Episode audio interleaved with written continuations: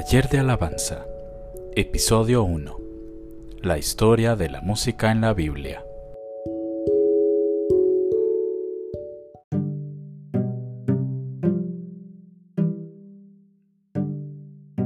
Eh, Dios les bendiga, ¿cómo están? Eh, bueno, me alegra muchísimo. Eh, nosotros pues estamos con mucha, mucha alegría, con mucha emoción de compartir este tema.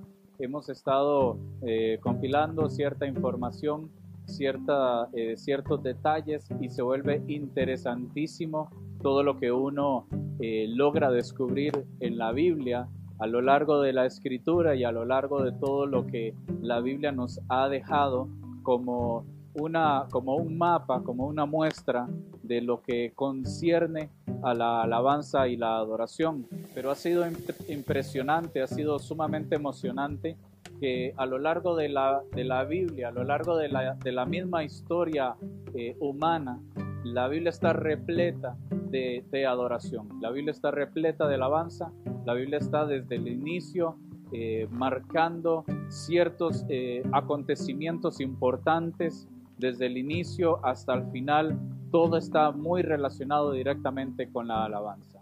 No sé si ustedes eh, sabían, por ejemplo, el momento en el que eh, fue creado Lucifer, también se crearon algunos instrumentos musicales.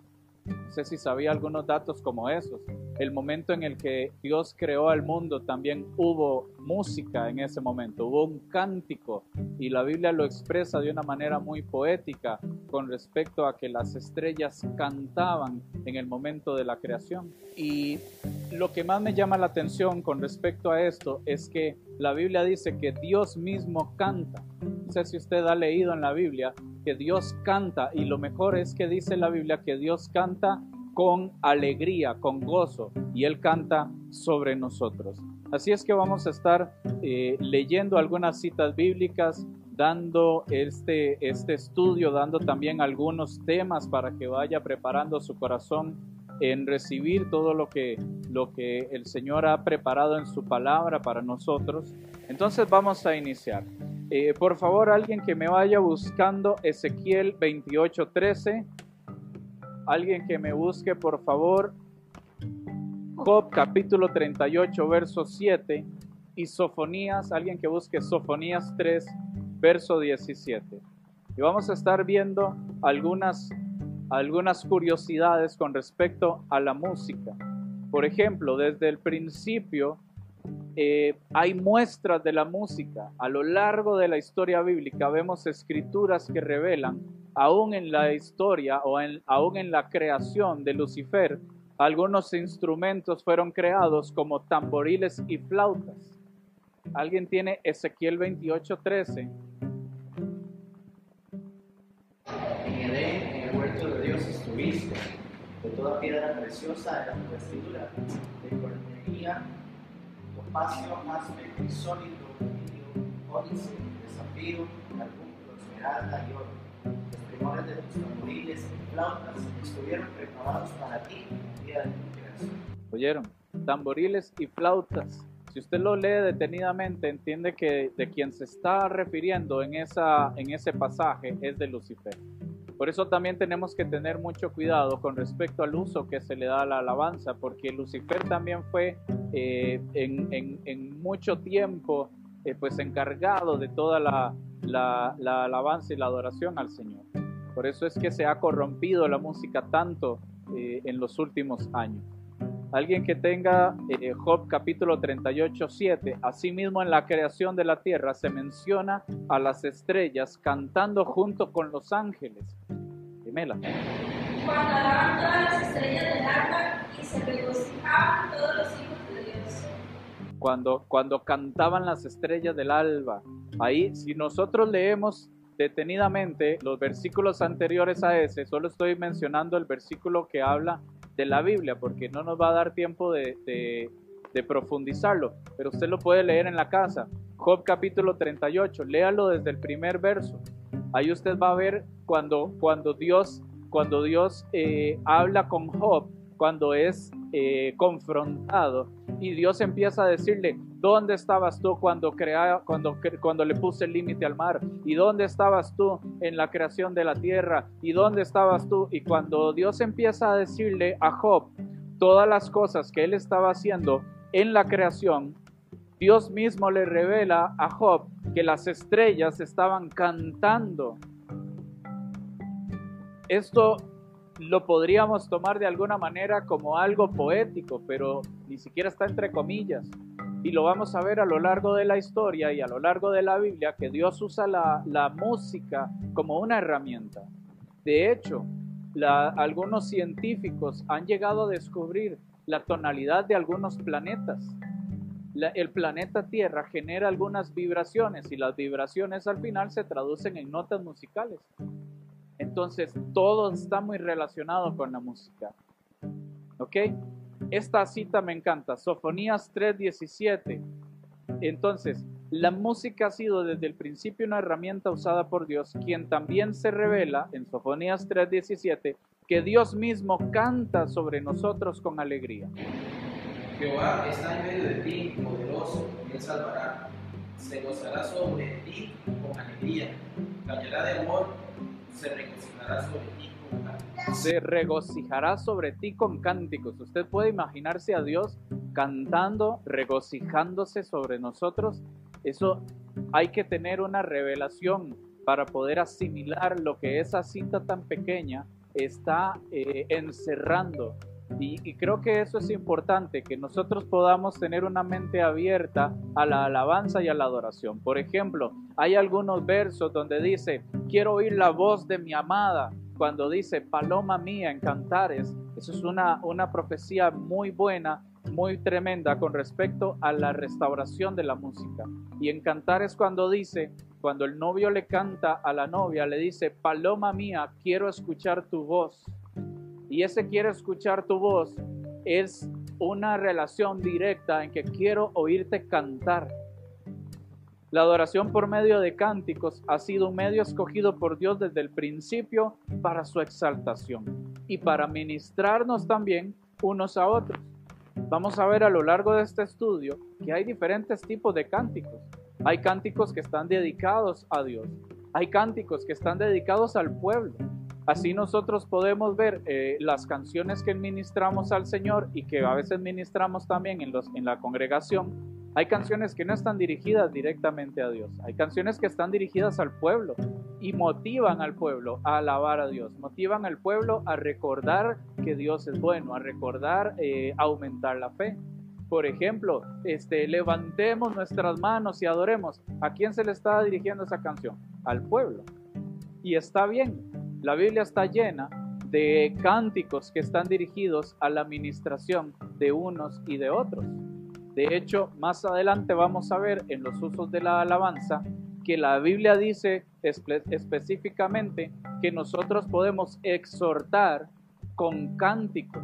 Dice la Biblia que exhortémonos unos a los otros con cánticos. Usted se ha puesto a pensar en eso, decirle, este, José, así dice el Señor, eh, no sé, y cantando y, y, dar este, una, una adoración eh, eh, de algo que le quiero exhortar, que le quiero motivar, que le quiero pues este, llevar a una revelación siguiente, pero tal vez va a ser como un cántico. Y dice la Biblia que con todo tipo de salmos, himnos y cantos espirituales, pero no me voy a adelantar. Alguien que me vaya buscando, Génesis 4, del 20 al 22. La importancia de la música está en presente desde los inicios de la vida humana. La música es mencionada como una de las tres profesiones fundamentales del primer hombre, según Génesis 4, del 20 al 22. Liz.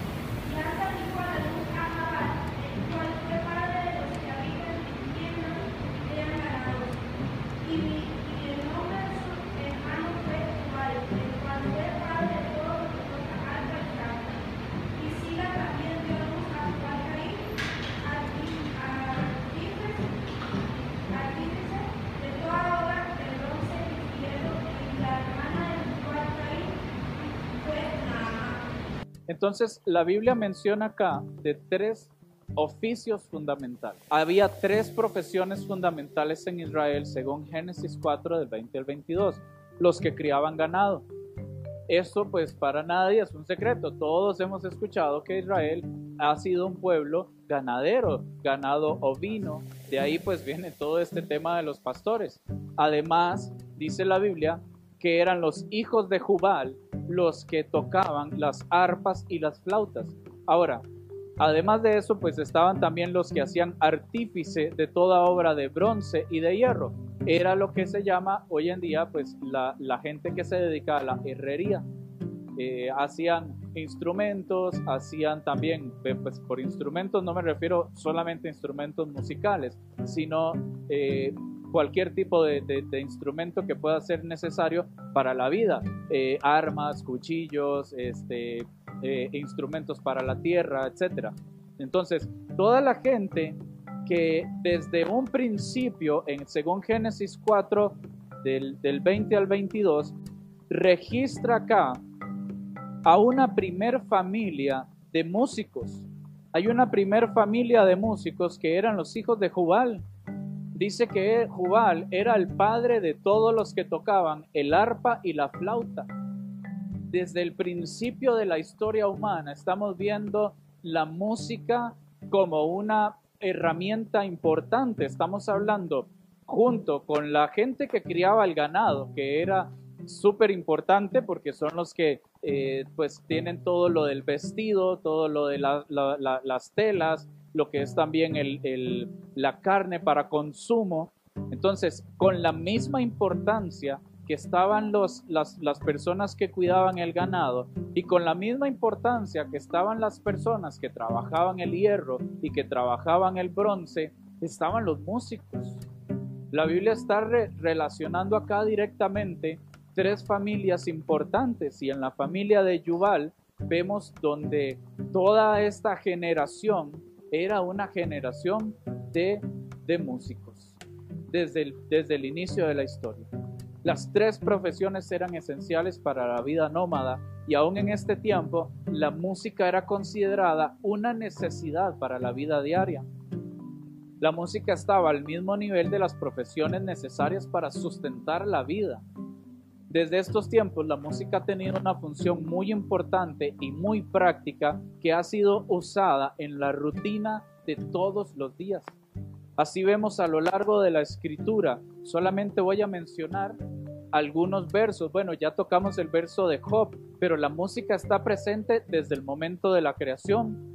La música está presente en la redención de Egipto, según Éxodo 15, del 1 al 9 lo que dice la Biblia, el cántico de Moisés. Justamente en el momento en el que Israel es liberado de Egipto, a partir del momento en el que cruzaron el Mar Rojo, levantaron un cántico a Dios. La música está relacionada, marcando momentos muy importantes.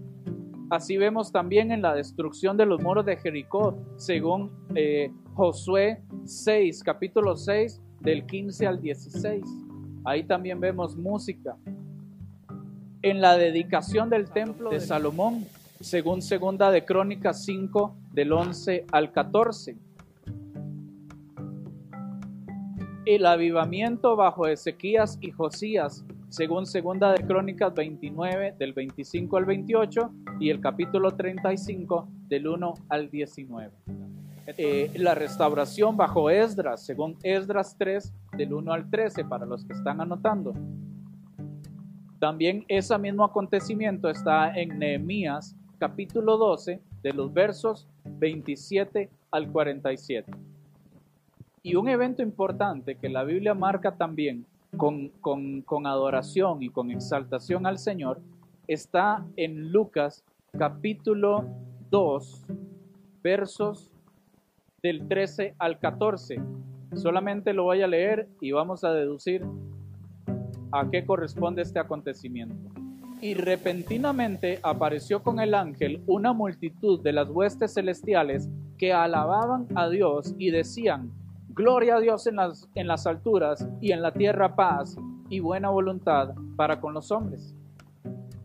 Si Dios es un Dios músico, si Dios es un Dios que tiene trompetas en el cielo, que tiene tamboriles, que tiene flautas. ¿Ustedes creen que los ángeles descendieron en el momento en el que nació Jesús, recitando esto solamente como, un, como una lírica? Esto era una canción, esto era un cántico. Usted puede imaginarse el momento en el que nació el Señor, ver ángeles descendiendo y cantando, gloria a Dios en las alturas y en la tierra paz y buena voluntad para con los hombres. La Biblia está repleta de música y de adoración de principio a fin. En la vida de todas las naciones, la música ha sido manifestada en ocasiones por el canto, y aquí quiero nada más citar algunos ejemplos, porque hay muchísimos. Voy a citar solamente algunos, algunos ejemplos. Por ejemplo, la Biblia habla de cánticos de guerra, según números 21.14 y otro montón más de citas. La Biblia habla de cantos de triunfo, como el capítulo 15 de Éxodo, verso 20. Números 21.14. Ajá, con gusto.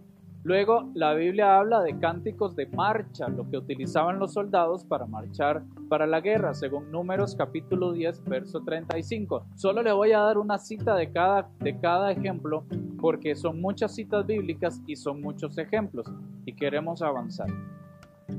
Eh, eh, cánticos de guarda, Isaías 21, 12.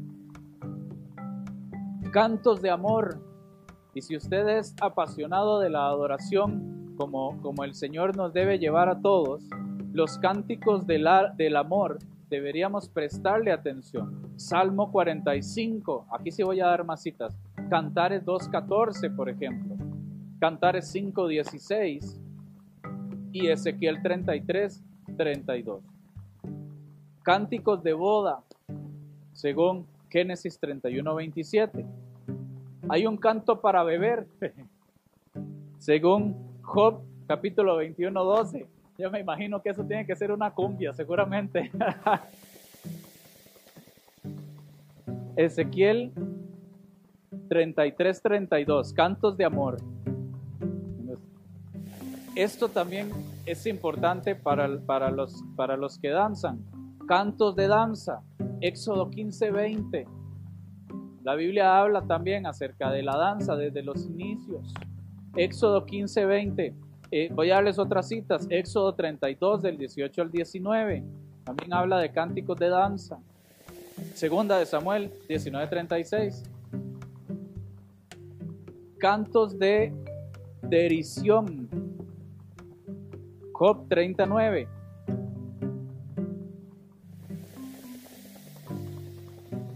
También la Biblia habla de cantos de lamento. Hay lamentaciones en la Biblia, sobre todo en los salmos, pero también hay en, otros, en otras partes de la Biblia cantos de lamento. Por ejemplo, segunda de Samuel 1, del 18 al 27, cantos de lamento. Entonces vemos que no solamente hay cantos en los salmos. A veces pensamos que la Biblia solamente registra cánticos en, en el libro de los salmos, pero hay muchísimas canciones. Una tercera parte de la Biblia registra canciones en todos sus 66 libros. ¿Saben qué es derición? Como escarnio, lo que la Biblia habla de, escarnio. O como cuando la Biblia dice, este bienaventurado del hombre que no se ha sentado en silla de escarnecedores. Bueno, es, es la misma palabra, es como burla, a eso se refiere. ¿Ve? También la comedia está presente en los cánticos de, de la Biblia. Listo, avanzamos. En la vida de todas las naciones, la música ha sido manifiesta en más ocasiones por el canto. Ya como podemos ver en estos ejemplos, en, muchas, en muchos ejemplos de la Biblia tenemos diferentes tipos de canto. Ahora, ustedes han notado, esto lo escuché de, un, de una persona que hace videos y que es muy, eh, ¿cómo decirlo? Es una persona muy crítica de la música en una manera muy objetiva, es una persona muy estudiada de la música. No es cristiano, pero me llamó mucho la atención su enfoque. Para algunos, recordarán que en los 90 la música era marcada por géneros. Y entonces uno decía, oye, todavía en el 2000, hay emisoras específicamente para salsa, hay emisoras para rock, hay música de esto, hay música de lo otro. Los géneros se han mezclado tanto que ahora uno no logra definir realmente qué son las cosas. Esto es un rock pop con rap y con, con perreo intenso. Eh, los, los géneros se han mezclado de tanta forma, de, tanta, de tantas maneras, que ahora uno no define la música como antes. Ahora hay rap en la salsa, no sé, ahora hay de todo. Eh, eh, y, y, sonará gracioso, pero en los 90 se puso muy de moda el merengue hip hop. Es cuando empiezan, este, tienen toda la, la, la, música de merengue y le ponen rap. Al rock, que el rock y el rap eran culturas completamente diferentes. A alguien se le ocurrió mezclarlos. Y lo mejor de los dos mundos, y tenemos rap con rock. Entonces se han ido mezclando y se han ido mezclando y de hecho la, la, la, la, iglesia y la música de la iglesia no es la excepción. La música se ha ido mezclando en sus géneros de tal forma que ahora es muy difícil definir la música por un género musical. Ahora, ¿qué, qué es lo que usaban antes en la música? Antes se usaban cantos para la guerra, se usaban cantos para el triunfo, se usaban cánticos de marcha, se usaban cánticos para, para las personas que hacían de guardia, se usaban cantos de amor, se usaban cantos de danza, cantos de esto, cantos de lo otro. Vea qué curioso en lo que se está convirtiendo la música, que hoy en día no podemos decir directamente, esto es eh, rock 100% eh, rock como lo conocíamos, de la cepa, lo que dicen, de la mata. No, ahora está mezclado con otros géneros. ¿Qué es lo que ha pasado últimamente con la música? En primer lugar, uno ya no compra un disco completo, pero si, si hay una producción discográfica o toda una, una producción de un material nuevo, usted va a escuchar tantos géneros mezclados que usted no va a poder diferenciar directamente esto es un género de esto, esto es un género de lo otro. Lo que hacen es que los encierran porque ya no sabemos ni qué decir. Ahora es género urbano. ¿Qué es género urbano? Y de todo. Y tiene rap, y tiene hip hop, y tiene trap, y tiene esto, y tiene lo otro. Bueno, todo eso al final se convirtió en género urbano. Entonces, ¿cómo termina uno escuchando música? Hacemos un playlist, música para correr y tiene Planet Shakers y tiene este, no sé, tiene de todo, Alex Zurdo y tiene esto y tiene lo otro. Hacemos otro playlist, música para adorar. Y tiene una de Danilo Montero y tiene otra de Alex Zurdo también, porque ahora todos cantan de todo. Entonces al final estamos terminando usando la música por propósito. Por lo mismo que se inició la música en, en en los orígenes. Ahora utilizamos la música para, para un fin. Música, cantos de alabanza, cánticos de guerra, cánticos de esto y cánticos de lo otro, cánticos de, de primicias y todos corriendo porque a veces es de los que menos hay. Quiero tocar un verso, o bueno, una parte de la historia que es bastante interesante. Me llamó muchísimo la atención. Se cree que Samuel, el profeta Samuel, fundó la escuela de los profetas que está en Ramá. ¿Saben cuál era la escuela de los profetas de Ramá? Si tal vez a alguien le vaya a sonar eh, familiar el nombre. La escuela eh, que estaba en Nayot. ¿Se acuerdan de Nayot? El episodio en el que David está, como si fuera un podcast, el episodio en el que David está huyendo de Saúl y entran en Nayot. Y la Biblia registra que en Nayot era un lugar de profetas. Y la unción de la profecía era tal que el mismo Saúl empezó a profetizar. Saúl dice, vayan y traigan a David. Y David estaba escondido en Nayot. Llegan los, los soldados a, a tratar de atrapar a David y empiezan a profetizar y no pueden atrapar a David. Y Saúl, si nadie puede, lo hago yo, todo lo tengo que hacer yo. Si yo no hago las cosas, nadie las hace aquí. Entra Saúl en Nayot y Saúl empieza a profetizar de parte de Dios. Y la gente dice, ¿cómo? Saúl entre los profetas. Ese, ese episodio de la Biblia está situado en Ramá. El pueblo se llamaba Ramá. Algunos estudiosos afirman que Samuel fue el que fundó esa escuela. ¿Y, ¿Y quiénes dicen eso? Bueno, por ejemplo, Eusebios. Eusebios era un historiador al que se le llamaba el padre de la historia en la iglesia. Eusebios dice, cito entre comillas, la enseñanza de la escuela de los profetas se hacía por adivinanzas, proverbios y al cantar de poemas seculares o religiosos. Otro historiador, un historiador que era un escriba judío, se llamaba Sendrei. Él dijo, es innegable que los hijos de los profetas recibían un entrenamiento sistemático y completo en la música. Eso decían algunos historiadores. Con base en eso, en lo que algunos historiadores dicen, vamos a ir a la historia de Samuel, donde la Biblia registra lo que, lo que eran llamadas escuelas de profetas. Ahora, vea qué tremendo en cuanto a los usos de la alabanza, en cuanto a los usos de la música. El propósito de la escuela era promover una preparación para los jóvenes quienes querían servir a Jehová. Antes solo se preparaban los levitas, esto porque era toda la costumbre que venía desde los tiempos de Israel. Antes solamente los levitas eran los que se preparaban como, eh, como adoradores o como gente que ministraba en el templo con instrumentos. Pero parece que Samuel lo abrió para los aspirantes de cualquier tribu. No existía la enseñanza sistemática como hoy en día, Básicamente los hijos de los profetas vivían junto con el profeta en una pequeña comunidad de casas hechas de madera o de ramas. En tiempos de Elías y de Eliseo también se encuentran estas comunidades. Entonces vamos a estudiar algunos versos de la Biblia que revelan escuelas de profetas, donde algunos grupos de profetas enseñaban la profecía a otros, a otras, a otros aspirantes pero también enseñaban música. Vea lo que dice, por favor, alguien que me lea Primera de Samuel 10:5. De una vez, alguien que vaya buscando Primera de Samuel 19, del 18 al 21. Y otro que lea, por favor, Segundo de Reyes, capítulo 2, versos del 3 al 5. Eh, Silvia, Primera de Samuel 10:5. Después de esto, llegarás al collado de Dios, donde está la guarnición de los filisteos, y cuando estés acá en la ciudad, encontrarás una compañía de profetas que descienden del lugar alto, y delante de ellos salterio, pandero, flauta y arpa, y ellos profetizando. ¿Oyeron? El, el salterio era un instrumento de cuerda es algo muy similar a lo que hoy en día se conoce como dulcimer. Hay algunas canciones que todavía lo conservan.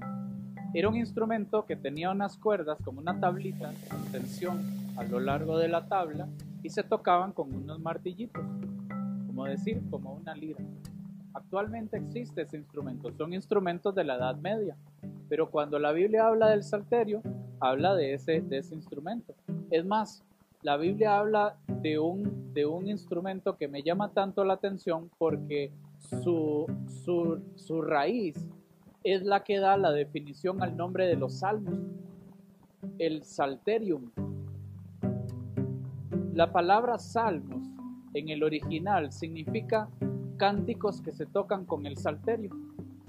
Entonces vea qué tremendo la relación directa que hay en la profecía con, los cánticos.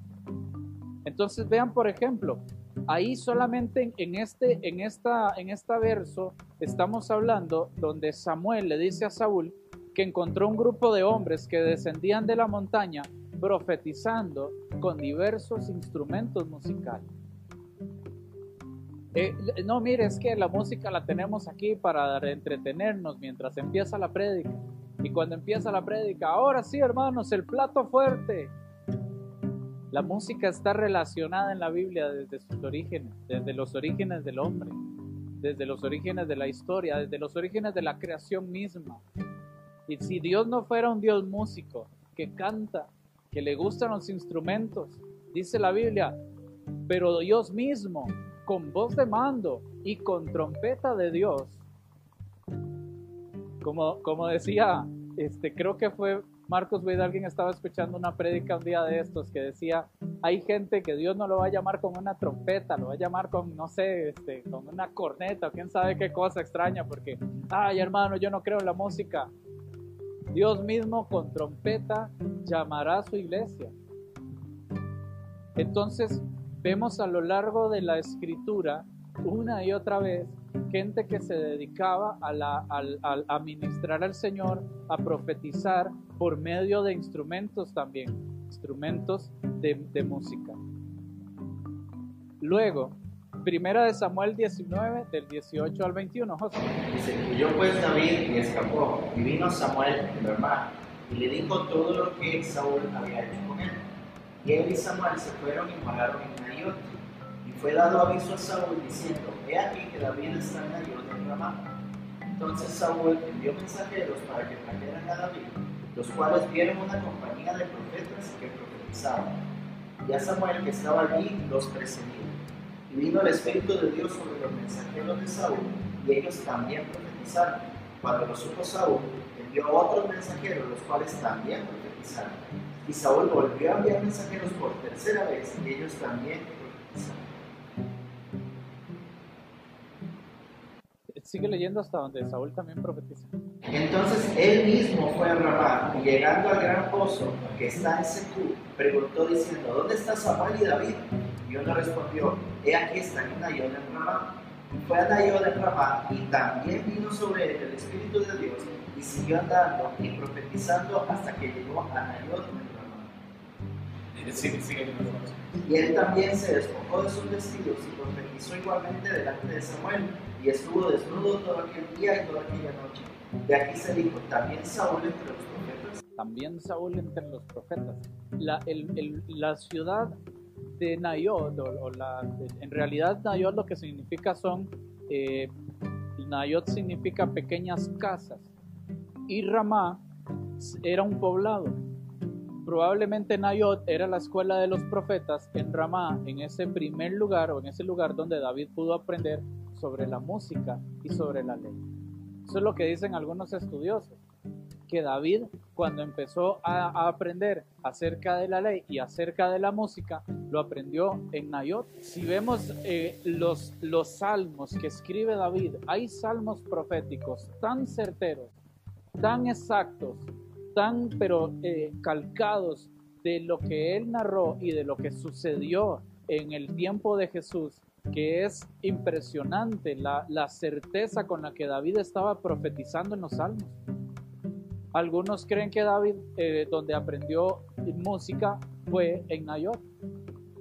Porque después vamos a ver en el periodo davídico y las, las características de David, David era no solamente un buen músico, David hacía instrumentos. Para los tiempos del tabernáculo, para los tiempos de que, en que David estaba levantando el tabernáculo, la Biblia menciona de 400 instrumentos que David mismo hizo. David era un luthier. Un luthier es, el artesano que fabrica instrumentos de cuerda. Bueno, me imagino que habrá sido de todo, percusión. Se, se imagina 400 instrumentos. tenía la orquesta completa. ¿Y ahora qué inventamos? ¿Qué hacemos para que alabe al Señor, que haga sonido? Por eso David dice, alábale con salterio y arpa, alábale con cuerdas y flautas, alábale con tambores, alábale con címbalos. Si David mismo en el Salmo 150 empieza a mencionar estos tipos de instrumentos y David dice la Biblia que él hizo el rol de las personas que iban a servir en el templo con los instrumentos que él mismo hizo. Él conocía de varios instrumentos también. Cuando David huye de, de Saúl, se va para Nayot en Ramá. Nayot significa pequeñas casas y Ramá era un poblado. Probablemente Nayot era la escuela de los profetas en Ramá. En ese lugar David pudo aprender sobre la música y sobre la ley. Ahora vamos a ver algunos ejemplos pequeños acerca de los hijos de los profetas en los tiempos de Elías y Eliseo también. Las, las campañas, lo que llamaban campañas de profetas o lo que se llamaban escuelas de profetas, dice, dice también la, la historia y dice también la Biblia que no solamente enseñaban profecía, enseñaban música. Segundo de Reyes 2, 3, ¿alguien lo tiene? Y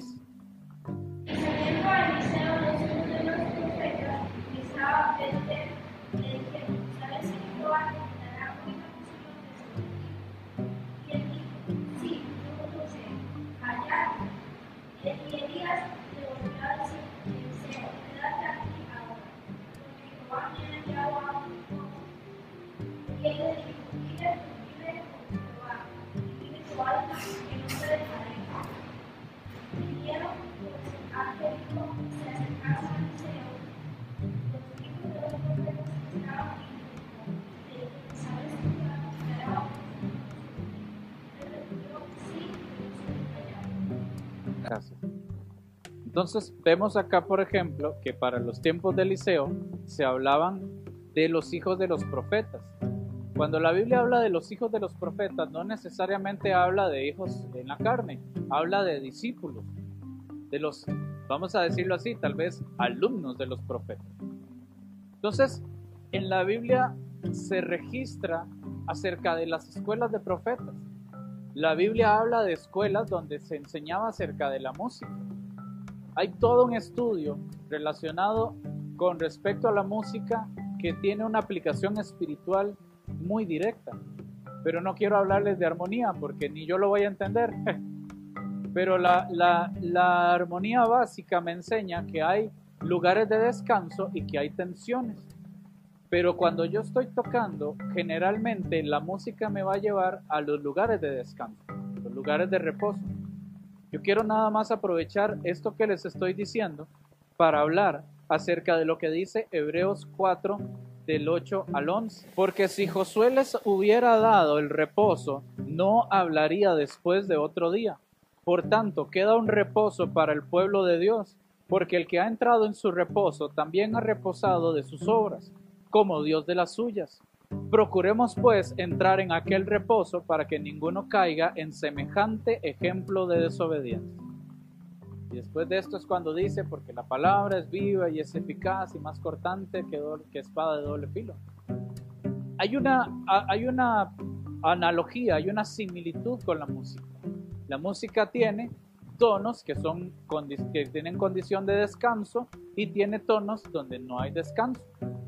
Y constantemente en lo que estamos tocando, en lo que estamos ministrando al Señor, tenemos ese juego entre un, descanso y nos salimos de- del descanso, pero regresamos al descanso y tenemos, con- conforme nos vamos alejando, se va volviendo más tenso hasta que llegamos a una séptima menor y luego llegamos a la, a la raíz, que es la octava, que es un lugar de descanso. Entonces, en la Biblia, para no hablar de armonía, porque ni yo sé, en la Biblia vemos y en nuestra vida eh, espiritual vemos que hay un lugar de reposo que está en Jesús. Por eso nosotros no guardamos el sábado como día de reposo, porque en Jesús estamos en un eterno reposo. En Jesús encontramos el reposo de lunes a lunes, de lunes a domingo. Cada día de nuestra vida hemos encontrado en Él ese reposo.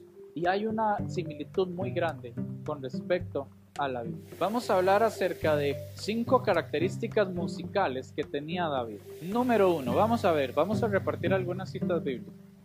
La primera característica de David, o la primera característica musical que tenía David, es que evidentemente David era músico, y no solamente era músico, sino que era un buen músico.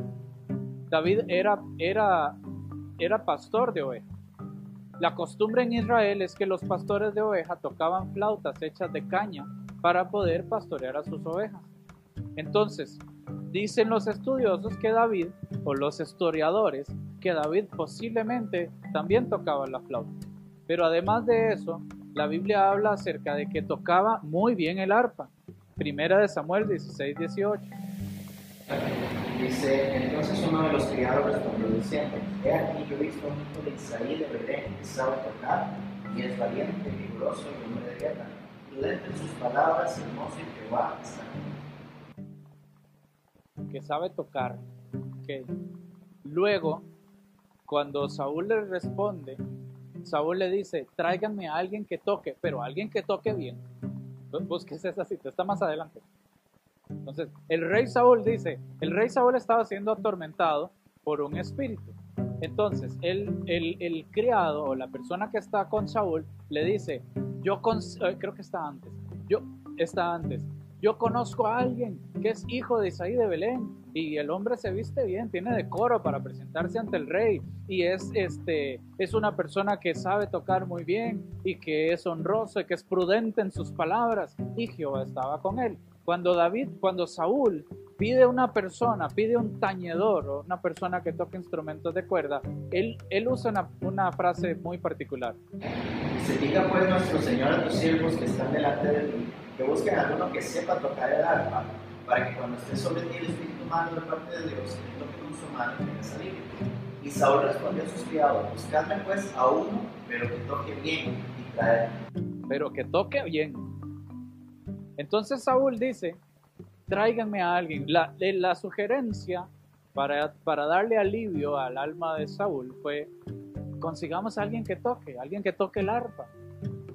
Y el rey le dice, está bien, pero no me va a traer ahí a cualquier mamarracho, este, a, cual- a cualquier este, eh, marito mortadela que, que se ponga ahí a tocar tres acordes más o menos. No, tráiganme a alguien, pero que toque bien y llevaron a David. ¿Ok? También dice la Biblia que David cantaba y tenía un apodo muy bonito. Segunda de Samuel 23.1. Estas son las palabras postreras de David. Dijo David, hijo de Isaí, dijo aquel varón que fue levantado en alto, el ungido del Dios de Jacob, el dulce cantor. El dulce cantor de Israel. Qué buen apodo tenía David. O sea, para mí que era barítono. Eh, Tenía, tenía, eh, tenía la voz así bajita. El dulce cantor de Israel. David cantaba, ese es un dato también interesante. Eh, Amos, alguien, eh, este, ah bueno, es que Silvia me lo había pedido. Entonces, si quieres, Melanie, búscame Primera de Crónicas 23.5. No sé si alguien la había buscado, pero me la busca Melanie, porque esa la había pedido este, Silvia. Amos 6.5. Gorjean al son de la flauta e inventan instrumentos musicales como David. Inventa mus- instrumentos musicales como David. Ajá, gor- gorjear es lo que se refiere al, al- al cántico de los gorriones. Casi Por eso la Biblia dice en el Salmo 84 que aún la golondrina y el gorrión hayan ido en su casa. Este, eh, Melanie, primera de Crónicas 23.5. Además, cuatro mil porteros y cuatro mil para lavar a Jehová, con los instrumentos que he hecho para tributar alabanza. Híjole, me quedé corto. Yo dije que eran 400. Eran 4000 los instrumentos que hizo David. Además, 4000 porteros y 4000 para alabar a Jehová, dijo David, con los instrumentos que he hecho para tributar alabanza. Qué, qué entendimiento de la, de la alabanza. Otros, otros eh, características que, bueno, eh, tendríamos que sacar muchísimas citas bíblicas para comprobarlo, pero evidentemente David era un poeta. David escribió por lo menos la mitad de los salmos. La mitad de los, del libro de los salmos fue escrito por David. Además, como vimos también en este, en este verso de, Primera de Crónicas 23, David organizaba a los músicos para la administración en el templo. Definitivamente David era un adorador. Esos son los cinco aspectos musicales de David. Quiero entrar un poco en la parte del el tabernáculo de David. Cuando David es ungido como rey, la música toma una dimensión nueva en la adoración. Si ustedes recuerdan en la historia, en, el, uso sacerdotal normal, en el, oficio sacerdotal nor- normal, el sumo sacerdote tenía que presentarse en el lugar santo, ya después de haberse, haber hecho todo un ritual, eh, ofrecer sacrificios, eh, lavarse en el lavacro, entraba en el lugar santo y en el lugar santo estaba la mesa de los panes de la proposición, estaba el altar del incienso y estaba el, candele- el candelabro de oro, el candelero. Dicen algunos estudiosos que el velo que dividía el lugar santo del lugar santísimo medía 10 centímetros de ancho. Yo me imaginaba que era una cortinita. El sumo sacerdote se paraba a ofrecer el incienso, que es, símbolo de la adoración, y se paraba fijamente viendo el velo para ver el momento, el sutil momento en el que se movía el velo. Y en ese momento el sumo sacerdote podía entrar. al- al lugar santísimo donde estaba el arca del pacto. Cuando el Señor Jesús murió, dice la Biblia que el velo del templo se rasgó. Como les decía, mi imaginación daba para una cortina, mi imaginación daba para una, para una tela súper delgada que sí se rasgó y listo. No, si, si la historia de la, de la Biblia es como la cuentan, los historiadores dicen que el velo tenía aproximadamente un diámetro, un grosor de 10 centímetros. Montar el velo lo tenían que hacer como entre 10 personas. Ustedes se imagina en qué momento se rasga un velo de 10 centímetros. Eso tuvo que haber sido tejido tras tejido tras tejido, una costura eh, muy, muy gruesa. Ahí, Ovni y Finés fueron los que empezaron a hacer loco en el templo. Y ellos empiezan a llevar gente al templo y no precisamente para ministrar al Señor, sino para tener banquetes y fiestas y usaban los instrumentos del Señor y decían, hey, partamos los panes de la proposición este, con mantequillita y traigan este, la mermelada y traigan, este, en serio, o sea, dice la Biblia que los, los ovni y finés empezaron a, a hacer un uso indebido de los artículos del templo. Dice la Biblia que llevaban prostitutas, o sea, esto fue una herejía completa. En los tiempos de Eli fue cuando se robó, en estos tiempos fue cuando eh, robaron el arca. Si usted lo lee está muy cerca una historia de la otra, pero la historia dice que pasaron 400 años en que robaron el arca y cuando David fue rey y logró por fin recuperar el arca de regreso al templo. Aquí es donde aparece toda la historia. En el reinado de David es cuando aparece la historia de Obededón. Es donde aparece la historia también de Abinadab, que no era Abinadab, el hermano de David, era otro. Eh, cuando, cuando dice la Biblia que traían el arca de regreso, porque lo pusieron el arca en el templo de Dagón, y lo ponen junto a Dagón, que Dagón era un dios pagano, que lo tenían en un pueblo, en un pueblo este, cercano, se habían robado el arca, y entonces dicen, aquí tenemos el arca del pacto. Esta cuestión es de madera de acacia, una madera incorruptible. Eh, esto está forrado en oro.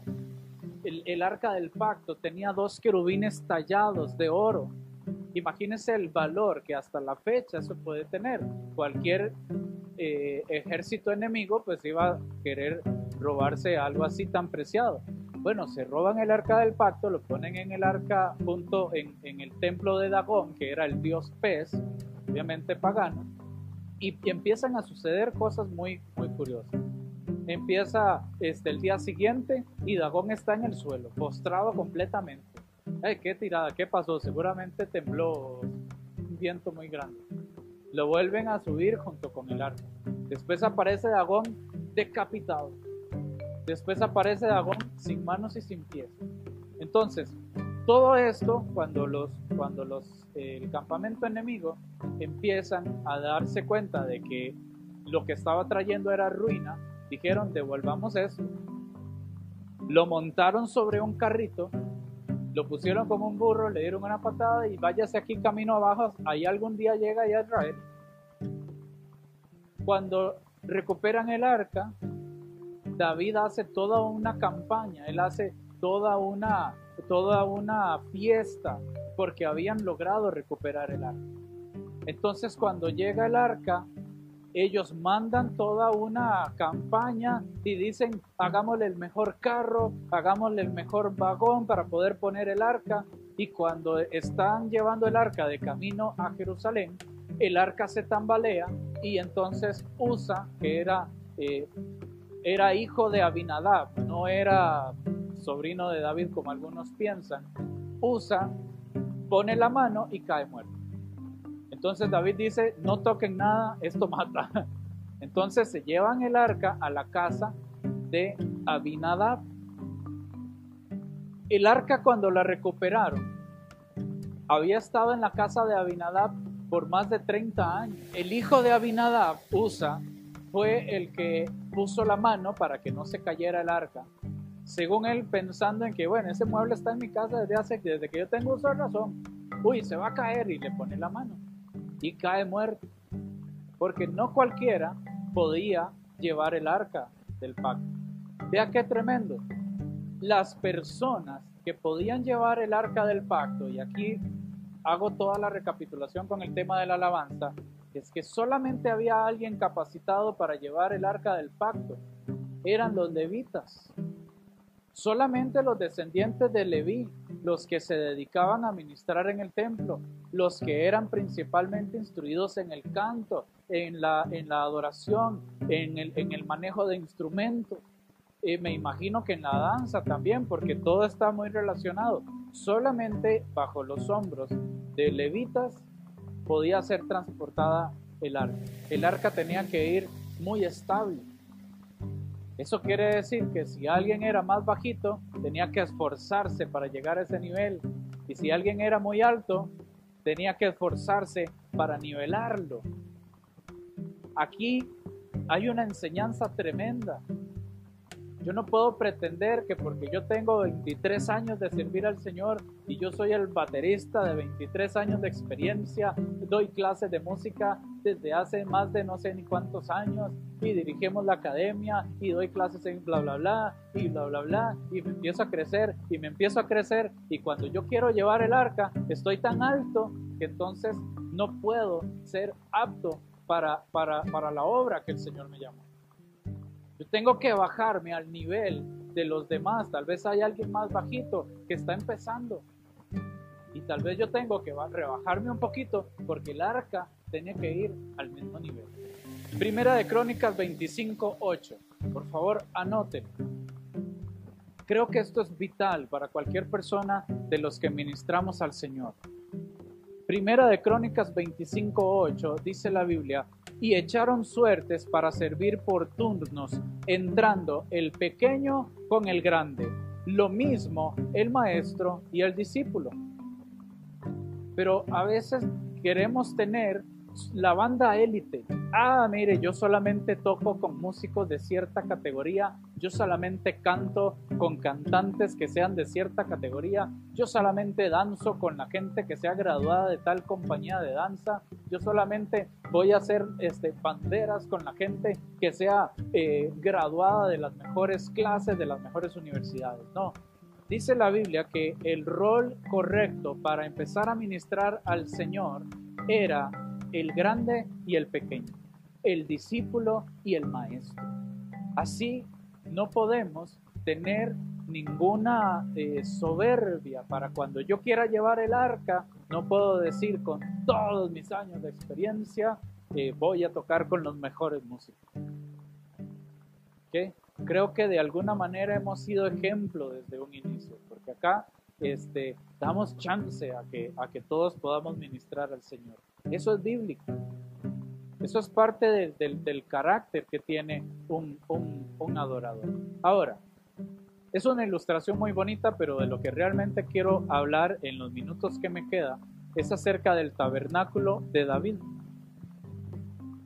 Cuando David es ungido como rey, él lo primero que hace es traer el arca de regreso al templo. Léase todo el capítulo 6 de Segunda de Samuel, ahí está toda la historia. Ahí está resumido lo que les conté de, de, Usa. Cuando Usa se murió, la calle se le llamó Pérez Usa, que fue la calle donde pereció Usa. Se, renombró la calle en, en honor a él. La Biblia nos deja ver con asombrosos detalles la organización para poner el movimiento en movimiento el ministerio de la música. Era una tienda que David levantó con el arca del pacto situada en el medio. Primera de Samuel 6 y 7. Estamos hablando capítulo 6 y capítulo 7. Lléguenlo a leer en la casa. Primera de Crónicas 15. Lleguen a leer el capítulo completo. Habla acerca del de el tabernáculo de David. Era una tienda donde David había levantado para eh, la administración del templo en el, bueno, el del templo no, de las tiendas en el arca del pacto. Recordemos que el, templo se, construye hasta el tiempo de Salomón, ¿okay? hasta el hijo de David. David dijo, yo vivo en un palacio y Dios vive en tiendas. Le haré un templo y Dios no le permitió hacer el templo porque David también era un hombre de guerra. Entonces Dios le dijo, no lo vas a levantar tú, lo va a levantar Salomón. Y David le dejó preparado todo, le dejó preparado, me imagino, los instrumentos, le dejó preparado los roles. Este es el rol, este domingo le toca a fulano y a sutano y casi que las canciones, ¿verdad? Vamos a cantar el salmo tal, salmo de David. Entonces dejó todo el rol eh, preparado para Salomón. Entonces el templo es en los tiempos de Salomón. Cuando hablamos de los tiempos de David, hablamos de tiendas. Había acceso a la presencia de Dios para todos, 24 horas al día, a diferencia del tabernáculo de Moisés, donde el sumo sacerdote solo podía entrar una vez al año. Ese, apúntelo, Amós 9:11, perdón. Amós 9:11. En aquel día yo levantaré el tabernáculo caído de David. El tabernáculo de David era un tabernáculo de alabanza, era un tabernáculo de adoración, era un tabernáculo de, júbilo, de danza. Gracias, este, Silvia. Amos 9:11. En aquel entonces yo levantaré el tabernáculo caído de David. Hechos capítulo 15, versos 6 al 17. Dice, y se reunieron los apóstoles y los ancianos para conocer de este asunto.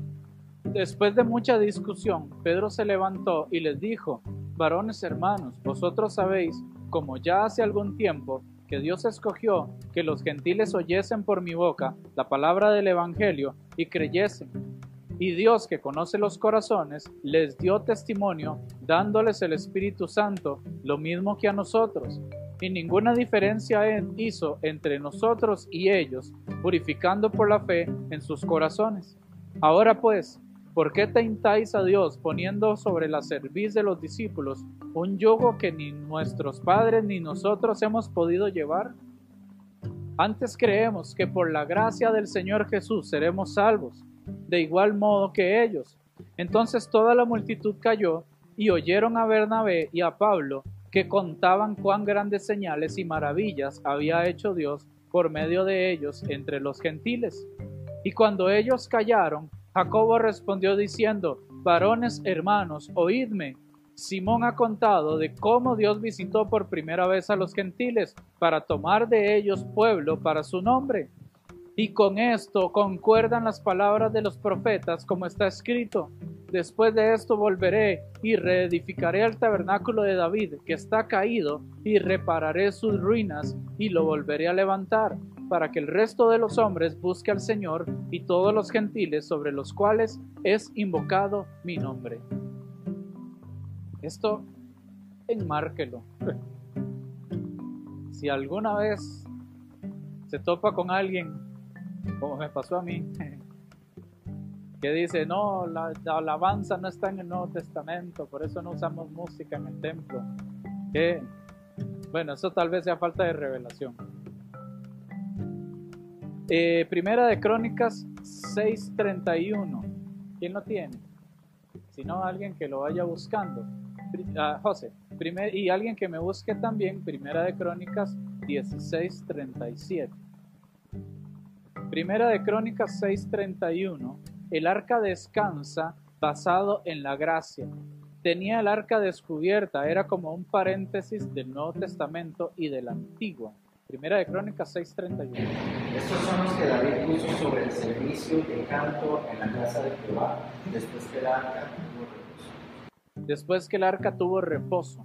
¿A eso que se refiere con que el arca de, de descansa está basado en la gracia? Eso es que el arca estaba descubierta. Antes, el arca estaba solamente en el, lugar santísimo. Luego, vea qué tremendo.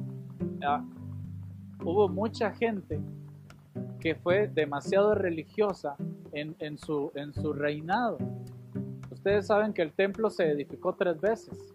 Primero fue el templo de Salomón, después fue eh, cuando, cuando lo destruyen, cuando eh, es invadido de Israel, después se levanta el, el segundo templo, que fue el templo de Zorobabel, que es cuando los israelitas estaban cautivos en Babilonia.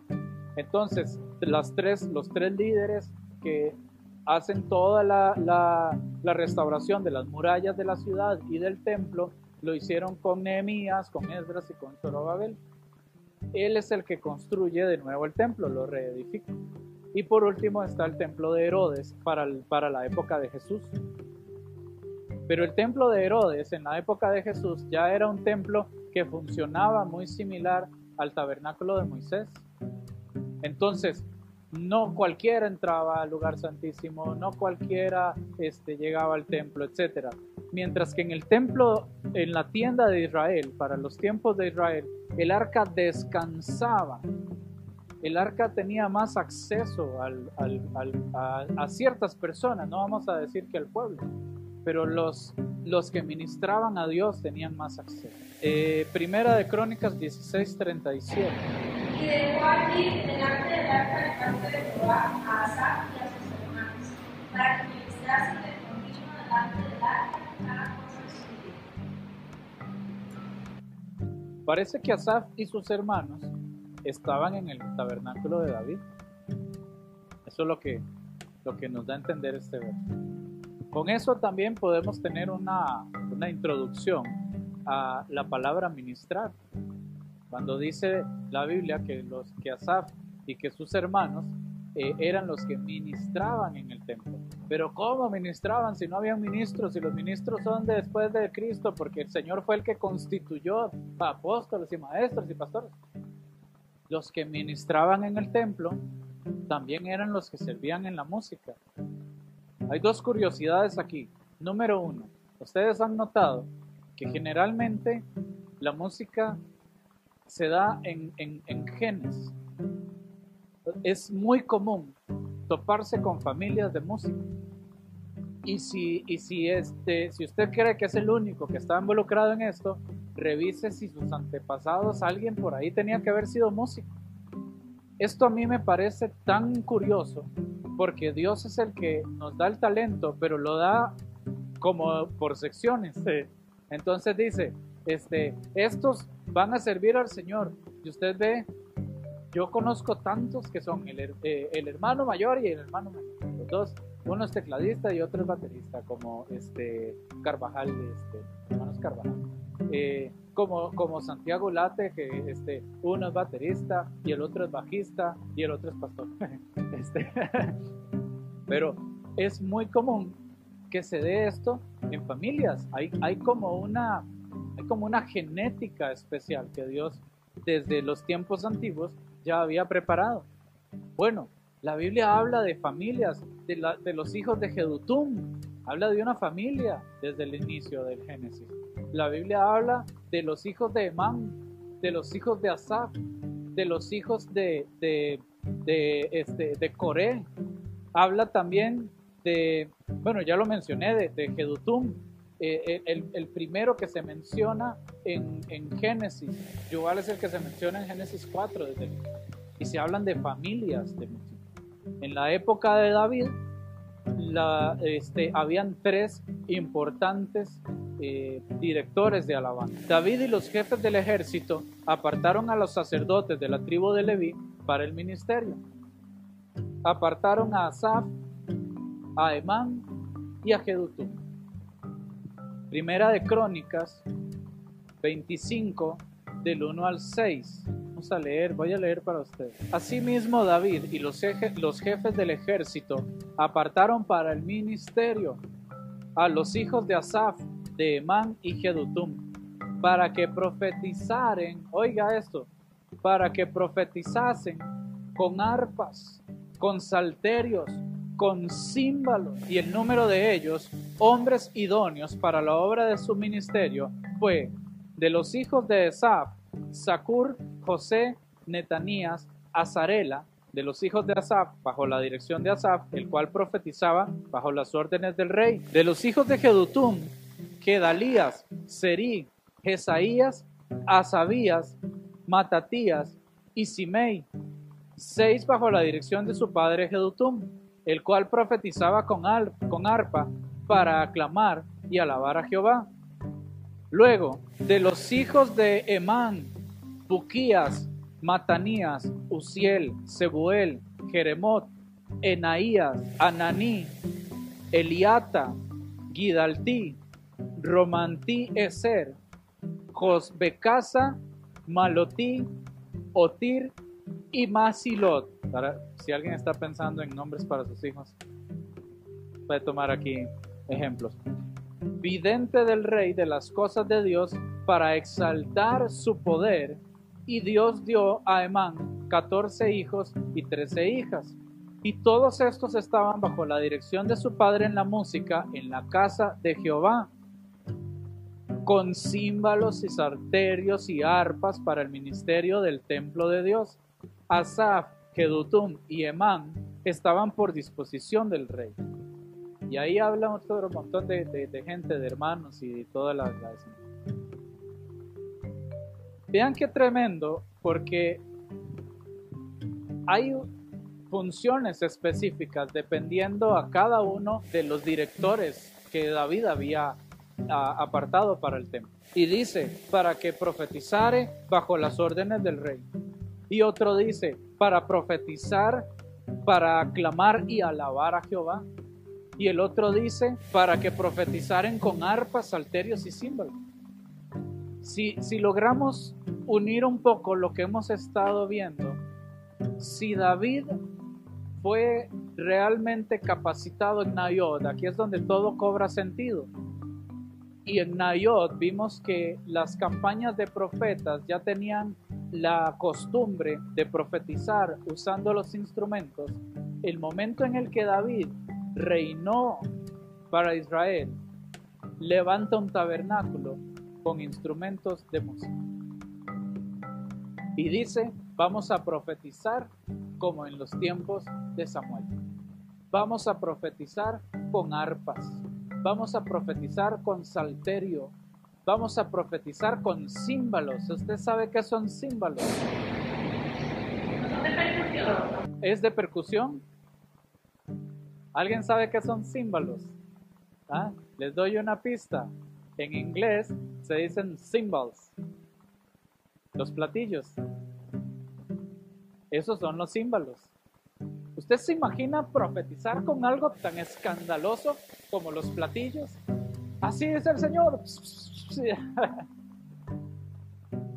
Para profetizar con címbalos, con salterios, con arpas. La profecía no exime los instrumentos de percusión en la administración del templo.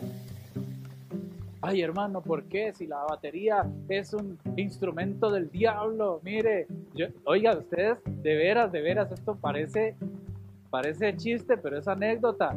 Yo me eché una prédica entera de un pastor diciendo que la batería era del diablo. Y se los puedo buscar en YouTube. Y la forma de justificarlo fue tan eh, ilógica y tan eh, falta de cordura porque decía que la batería tocaba síncopas y que el síncopa se brincaba del orden de Dios y no sé qué. La batería es lo más cuadrado que hay. hay instrumentos que son más modernos. A ver, no habían pianos en la época de David, pero el piano está basado en un arpa. El piano acústico es un arpa tocada con martillos. Es lo que se llaman cuerdas percutivas. El bajo es una cuerda percutiva en algunas, en algunas eh, técnicas también. Ustedes de verdad, eh, esto suena chiste, pero es en serio. Yo conocí generaciones de músicos que les decían, mire, la distorsión es del mundo. Aquí no tocamos con guitarra eléctrica porque eso es del mundo. Aquí no tocamos, mire, no haga slap, le decían a un amigo bajista, no haga slap porque eso es del mundo. Este, la batería es del mundo, Dios guarde, eso es un estruendo del diablo. La Biblia dice en el Salmo 150, alábenle con todo lo que hace bulla, con címbalo, con trompeta, con arpa, con flautas, con cuerdas. Al final de cuentas, es eso, son instrumentos. Y los instrumentos, pues obviamente depende del uso que le den. El instrumento como tal no tiene la culpa. Un cuchillo puede ser usado para, para bien o para mal. Es una muy buena herramienta. En todas las casas hay uno. Pero necesitamos darle el uso adecuado a las Ahora vea lo que hemos estado viendo acerca de profetizar con instrumentos. Estamos hablando de meternos en una relación con Dios en la que cuando estemos ministrando al Señor, lo que hagamos lo hagamos para hablarle al pueblo, para ministrar al pueblo, para ministrar el corazón de Dios. Hay una serie de instrumentos que tal vez yo no soy especialista, pero ya tengo varios material que estoy también leyendo eh, acerca de, de, de, para instruirme un poco más en el tema de la danza. Ya yo tengo dos, dos este, folletos en la casa que estoy leyendo eh, con respecto a, a instrumentos de danza también. ¿Por qué? Porque el día de mañana vamos a decir, mire, lo invito a mi congregación, hermano, ¿cómo se le ocurre que ustedes van a usar las alas de no sé qué? ¿Y cómo se le ocurre que van a usar eh, panderos? Eso no se puede usar. ¿Y cómo se le ocurre que van a usar esto y las cintas y que lo otro? Tal vez en una relación un poco distante, pero que tiene algo que ver.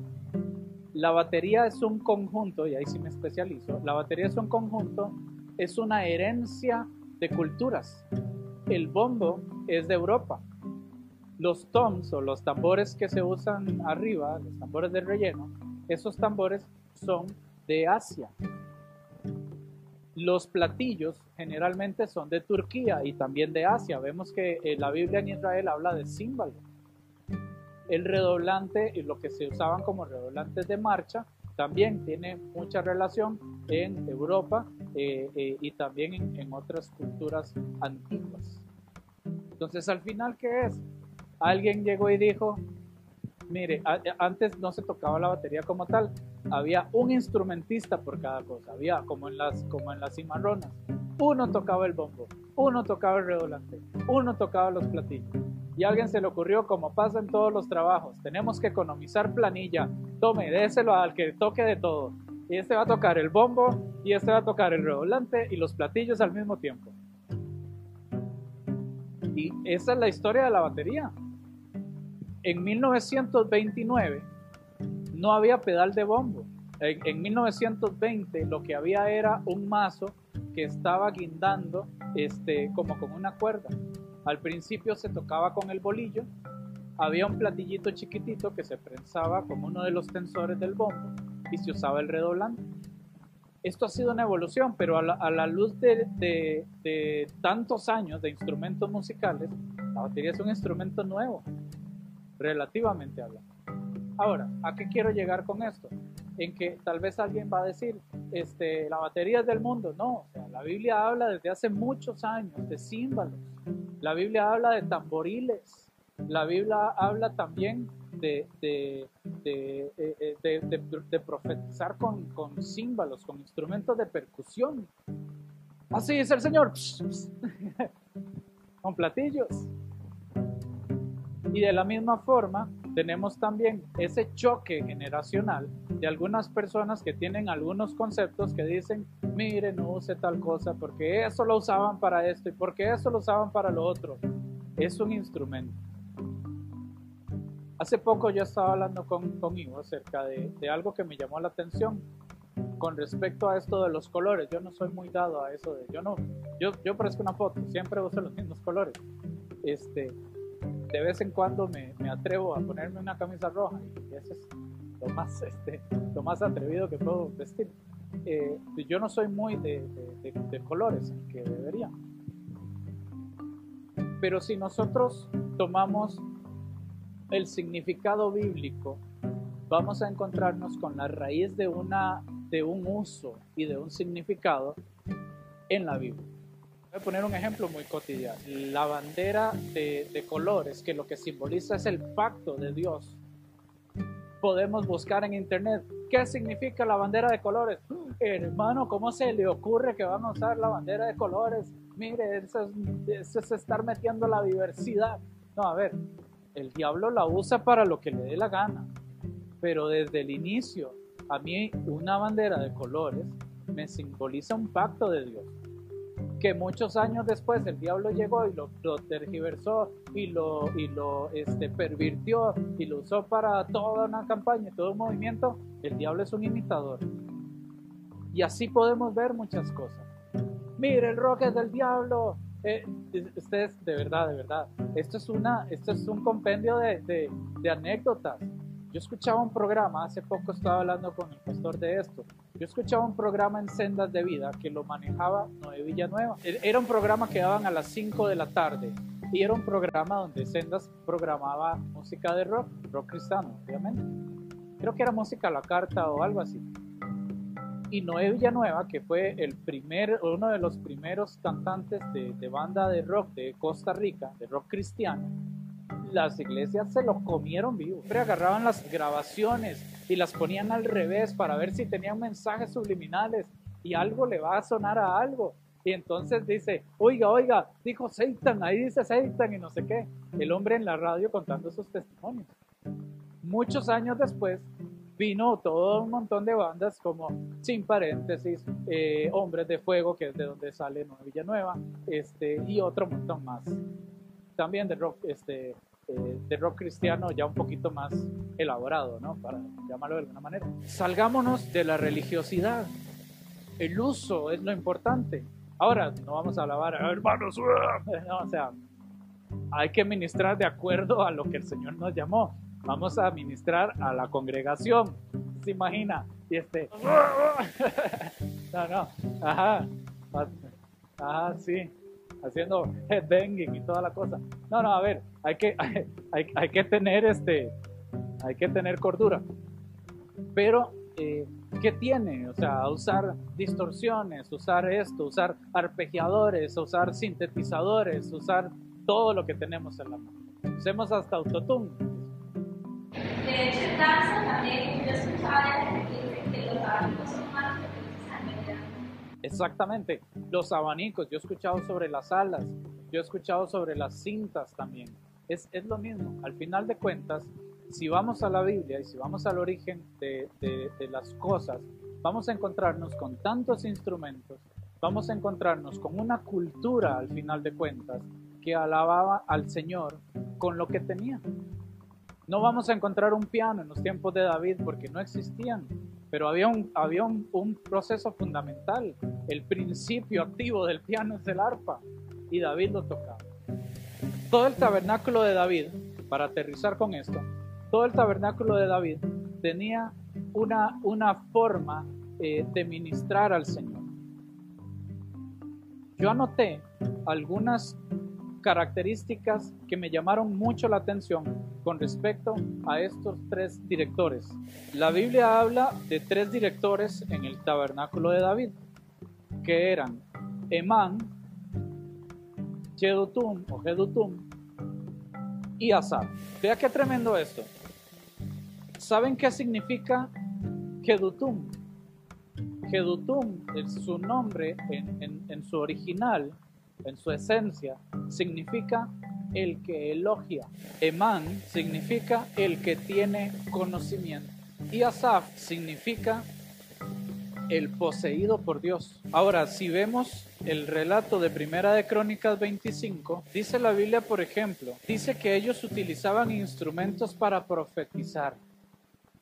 Los tres, Emán, Asaf y Jedutum, usaban instrumentos. Usaban, dice la Biblia, arpas, salterios y címbalos. Solo quiero adelantarme con una cita para terminar acá y para amarrar esto del tabernáculo de David. Los usos de los usos de la alabanza. Dice la Biblia, y, y por eso les, les estaba hablando también, que la Biblia habla, por ejemplo, de exhortar con cántico. Dice la Biblia en Colosenses 3:16, para que no digan que en el Nuevo Testamento no hay alabanzas. Colosenses 3:16, vea qué tremendo, llévese este verso, atesórelo.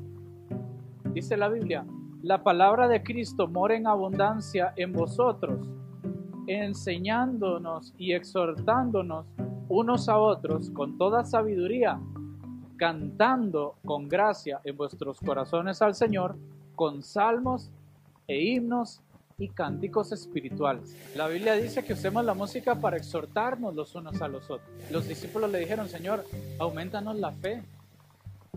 Yo creo que es genuino llegar delante del Señor y decirle, Señor, ayuda mi fe, ayuda mi incredulidad, dice también la Biblia. Los salmos están llenos de, humanidad, al final es eso.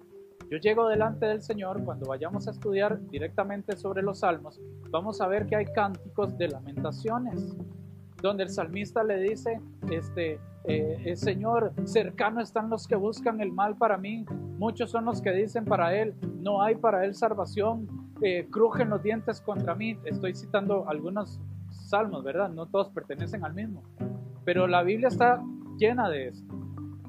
Entonces, también la Biblia está llena de exhortarnos y de enseñarnos con canciones. De hecho, desde el Antiguo Testamento Dios prohibió las imágenes. Si no íbamos a tener una imagen al cual decirle a, la gente, miren, este es el Dios que nos sacó de la tierra de Egipto, etc. Como hicieron con lo del becerro. O sea, ¿qué hacían? ¿Cómo hago yo para enseñarle a mis hijos que, que hay una ley, que hay un Dios, que hay una historia. Era la historia de un pueblo. Y la historia de Israel, de generación tras generación, también fue cantada. Habían canciones que hablaban acerca de su historia. ¿Y para qué Israel necesitaba esto? Para afirmar la fe también.